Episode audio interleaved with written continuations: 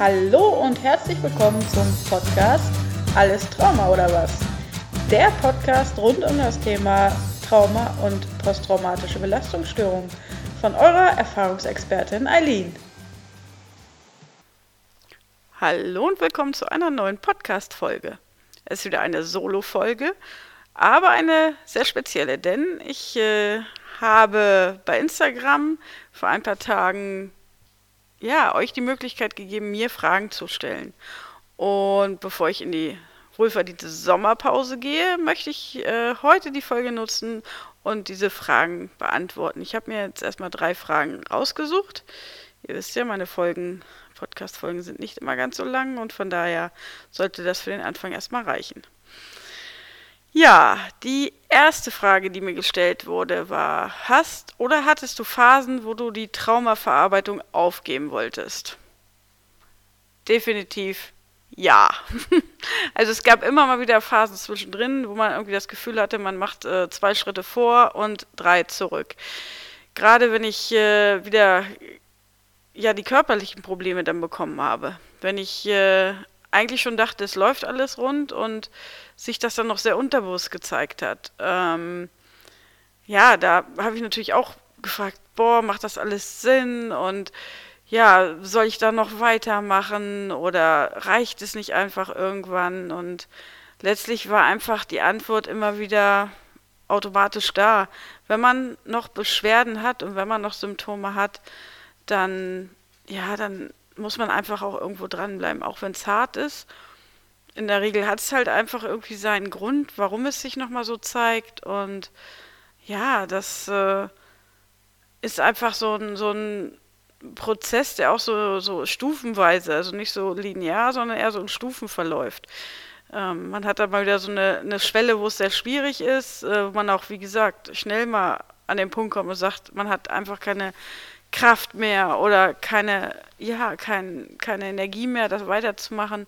Und dann kommt man, ja, über diesen Punkt hinweg oder läuft es plötzlich wieder und dann merkt man wieder, ja, genau deshalb musste ich da nochmal rangehen und deshalb musste ich da weitermachen.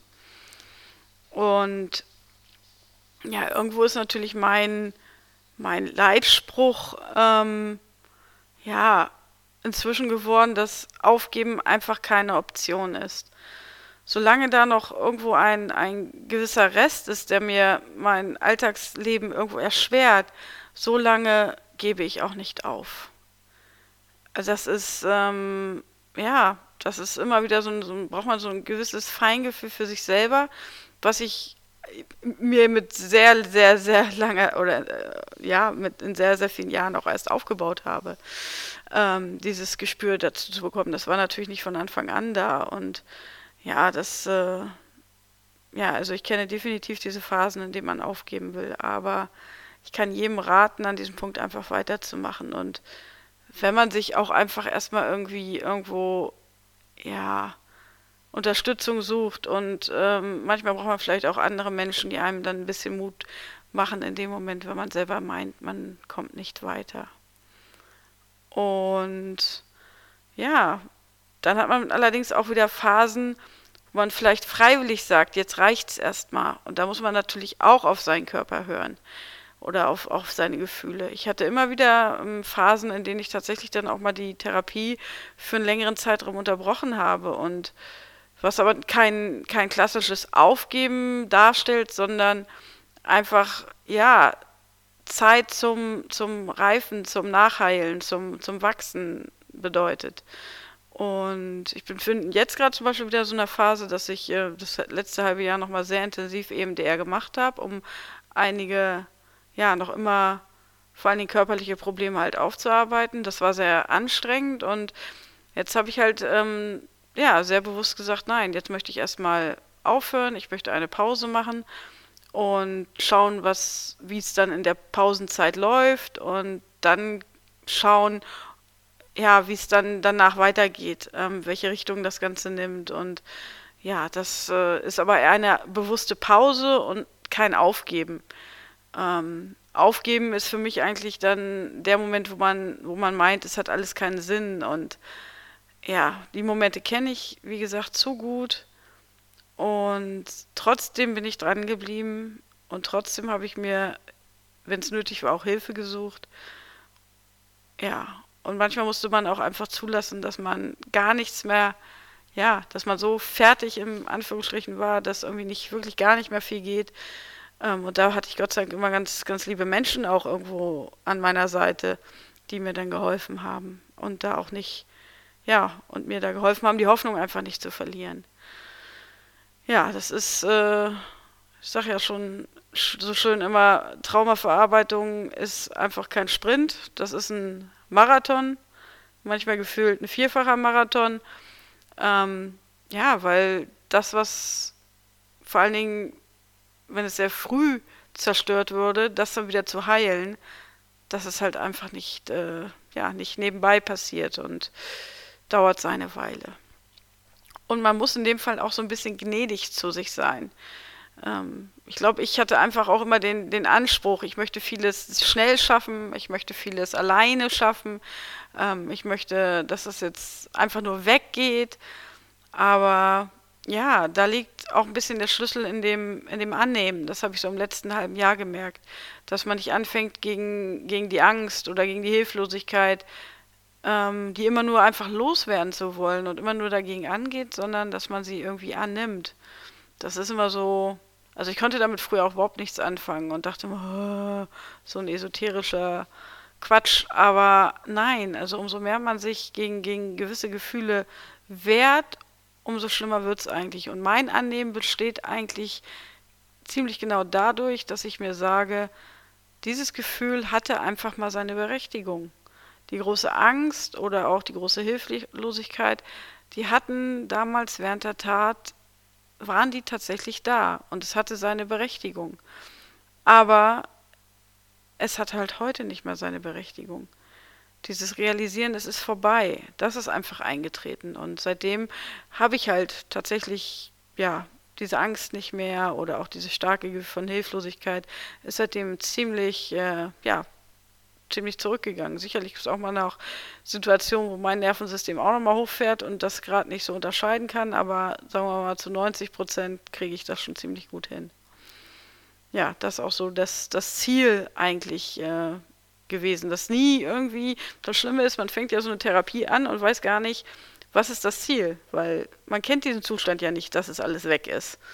Ähm, ich habe mich irgendwie immer von meiner Intuition leiten lassen, weil ich gemerkt habe, nee, das kann jetzt nicht richtig sein, das kann jetzt nicht in Ordnung sein, so wie es gerade ist. Zum Beispiel, ja, ständige Kopfschmerzen zu haben oder, oder Gefühlsausbrüche oder diese, diese innere Leere oder die Selbstmordgedanken. Das ist natürlich sowieso das Hauptthema, wo man merkt, dass irgendwas nicht in Ordnung ist. Aber ähm, das war für mich immer Sachen, wo ich dachte, nee, das möchte ich nicht auf Dauer haben und das muss doch irgendwie anders gehen. Und ohne zu wissen, wie eigentlich der Endzustand irgendwann mal aussieht. Und ähm, ja, ich fühle mich ja so weitestgehend jetzt so fast an diesem Endzustand, ähm, wobei es da halt nie ein Fertig geben wird. Das habe ich auch schon mal bei Instagram geschrieben. Ähm, aber ich fühle mich so, dass ich jetzt wirklich mein Leben genießen kann und gut leben kann und Beziehungen gut führen kann und ja, wenn ich mich manchmal so umschaue, fühle ich mich manchmal schon ein bisschen übertherapiert, aber nein, das ist äh, deshalb, also aufgeben ist definitiv keine Option. Ähm, ja, das ist das einzige, ja, das Fazit, was ich dafür geben kann. Ja, dann komme ich mal zur nächsten Frage. Ähm, ja, welche Therapieform hat dir am meisten geholfen und warum? Also, wenn ihr den Podcast ein bisschen verfolgt habt, ich hatte ja das Interview mit dem Dr. Hase zum Thema EMDR. Und ich muss einfach sagen, dass EMDR mir mein Leben irgendwie zurückgeschenkt hat. Das war einfach genau die Methode, die für mich richtig war. Ich konnte mich gut einlassen äh, auf das EMDR.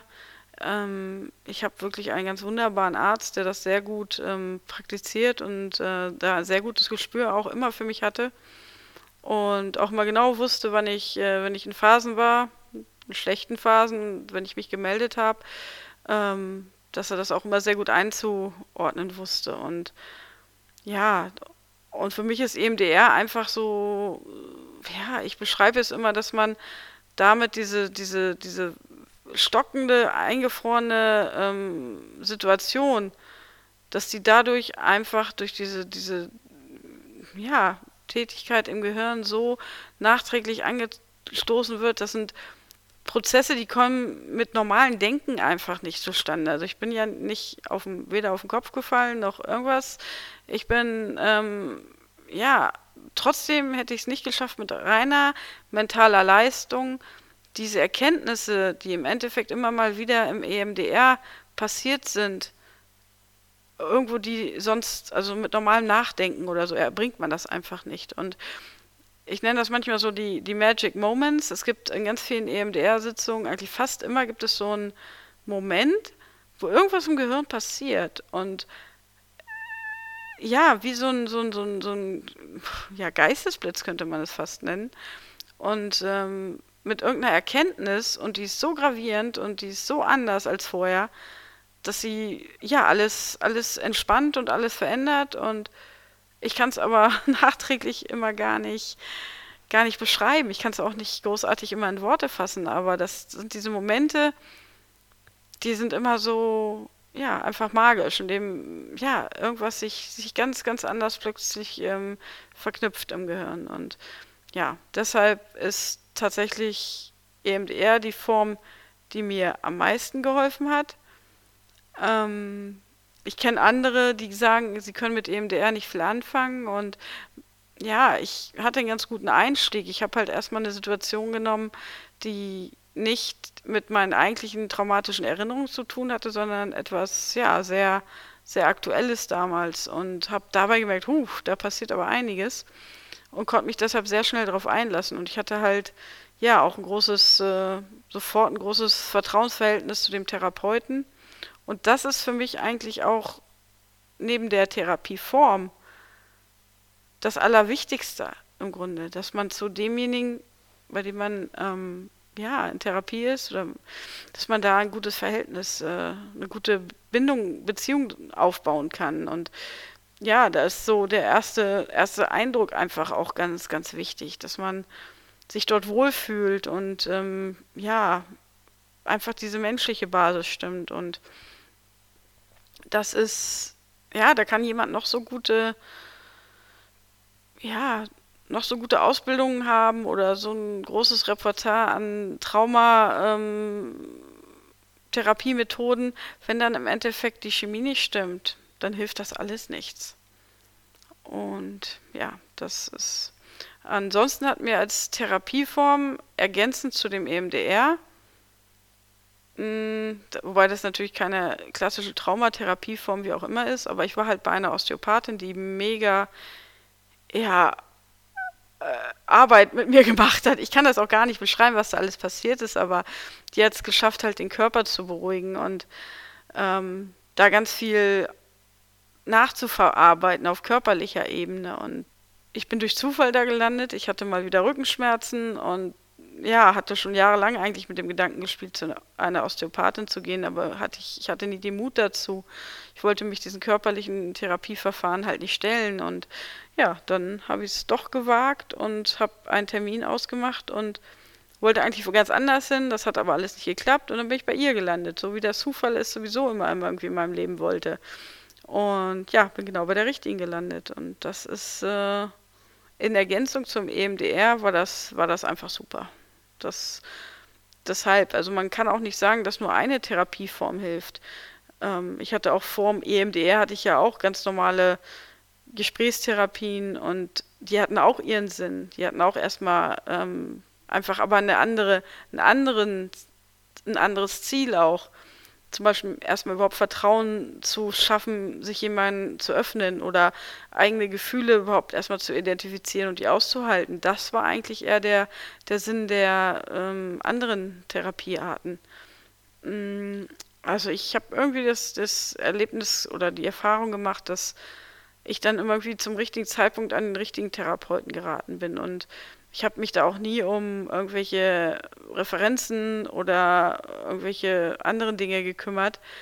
Ich bin hin, habe geguckt, ob mir der, der Mensch sympathisch ist und ob das passt. Und ja, wenn das der Fall war, ja, habe ich versucht, das Beste dann dort rauszuholen. Und ja, andere Formen, zum Beispiel eine, in einer gewissen Phase hat mir mal kurzfristig auch Hypnosetherapie sehr, sehr gut geholfen, weil ich halt wirklich immer sehr, sehr überdreht war und ja, auch, ja, einfach nicht mit meinem Unterbewusstsein so wirklich in Kontakt kommen wollte. Und da war die Hypnosetherapie wirklich auch ein Start, endlich mal hinzugucken und zu sagen, okay, das, was da im Unterbewusstsein schlummert, das ist mächtig das sucht sich auf irgendwelchen anderen Wegen sonst immer den Raum. Also entscheide ich, guck hin. Und danach kam ich dann halt zu einem anderen Therapeuten, der da ja einfach mit Gesprächstherapie erstmal angefangen hat. Ja, das äh, halb, also ja, nach wie vor EMDR ist das, was mir am meisten geholfen hat und den meisten Schub gegeben hat. In dem Zusammenhang komme ich gleich noch auf die ja, letzte Frage. Und ja, das ist, äh, ob ich Erfahrung habe mit Somatic Experiencing. Und da muss ich sagen, dass ich das nicht praktisch beim speziellen SE-Therapeuten irgendwie gemacht habe. Aber ich habe vor ja, ziemlich langer Zeit, habe ich schon als erstes die Bücher von Peter Levine, dem Begründer von SE oder dem Erfinder, wie man das so nennen mag, ähm, gelesen. Das zum Beispiel das Erwachen des Tigers ist ein Buch, was mir ja erstmal klar gemacht hat, ähm, dass diese ganzen Symptome, die ich so habe, dass das einfach ganz normale Reaktionen sind. Er hat, glaube ich, auch diesen ja ganz besonderen Satz geprägt, dass ähm, ja, dass nicht die Reaktion unnormal ist, sondern die Situation unnormal war. Und das hat mir viel Kraft gegeben, einfach auch, ja, mich selber oder hat es hat mir eigentlich die Macht gegeben, mich nicht selber so zu verurteilen für das, was wie es mir geht und äh, hat mir gezeigt, dass es selbst im Tierreich genauso abläuft und das habe ich ja in einer meiner ersten Folgen ähm, die PTBS und der Bär ähm, auch mal beschrieben, dass es einfach ganz normale körperliche Prozesse sind und dass ganz viel ja, auf Traumaebene einfach im Körper stattfindet. Und da kommt man natürlich mit einer rein mentalen Ebene auch nicht wirklich vollständig ran. Und deshalb war bei mir die Kombination EMDR und diese Osteopathin eigentlich ideal. Aber ich stelle mir vor, dass SE ähnlich von der Struktur abläuft. Aber ja, da hoffe ich, dass ich im Herbst vielleicht mal tatsächlich auch eine Spezialistin zum Thema SE als Interviewgast bekomme. Das ist so das, was ich äh, für den Herbst auf jeden Fall geplant habe. Und ja, da gibt es dann sicherlich etwas fundiertere Beschreibungen von SE. Aber wie gesagt, für den Einstieg empfehle ich wirklich die Bücher von Peter Levine, ähm, der Vater dieser Therapieform. Und ja, der hat mehrere Bücher geschrieben. Und äh, ja, ich habe mehrere auch gelesen, aber das Erwachen des Tigers war für mich so das, wo ich eigentlich am meisten erstmal Aha-Effekt hatte und viele Zusammenhänge verstanden habe. Ja, das äh, ist auch eine ganz gute Überleitung jetzt. Ähm, ich hatte eingangs schon erwähnt, dass ich jetzt eine Sommerpause mache. Mm, ich versuche in den Urlaub zu fahren. Ob es in dieser Situation tatsächlich klappen wird, steht noch etwas äh, in den Sternen. Aber ja, ich äh, habe ja auch gesagt, dass ich auch mit der Therapie gerade eine kleine Pause mache und das letzte halbe Jahr war sehr anstrengend und von daher werde ich jetzt, ja, so, ich denke bis Anfang September auch erstmal mit dem Podcast ähm, Pause machen, aber es ist tatsächlich nur eine Pause und kein Ende, denn ich habe schon ganz viele Ideen jetzt schon für den Herbst und äh, freue mich schon ziemlich darauf. Das, Podcasten macht mir unheimlich viel Spaß und immer wenn ich mal so ein doch auch hier mal so ein kleines Tief habe und denke, warum ich das mache, irgendwie kommt genau in dem Moment immer irgendeine E-Mail von einer ja, Betroffenen, die ähm, ja ähnliche Erfahrungen gemacht hat oder der meinen Podcast Mut macht und das ist es ja auch einfach, was ich damit machen möchte. Ich möchte anderen, ähm, die ja, den Weg noch vor sich haben oder mittendrin sind, Mut und Hoffnung spenden und Kraft geben, ähm, dass sie einfach weitermachen und durchhalten und dass ja, es ein Licht am Ende des Tunnels geben kann und aufgeben halt keine Option ist. Und deshalb mache ich auch mit dem Podcast auf jeden Fall weiter ab September.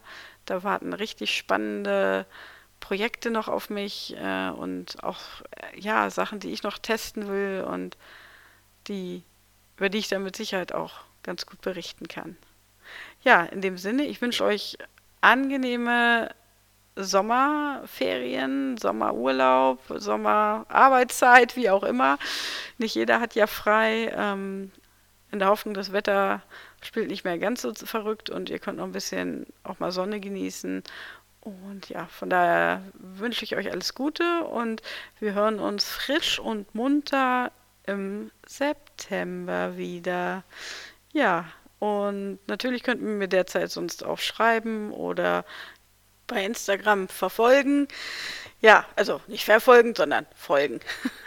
ja, ich wünsche euch alles Gute und wir hören uns bald wieder. Bis denn, eure Eileen.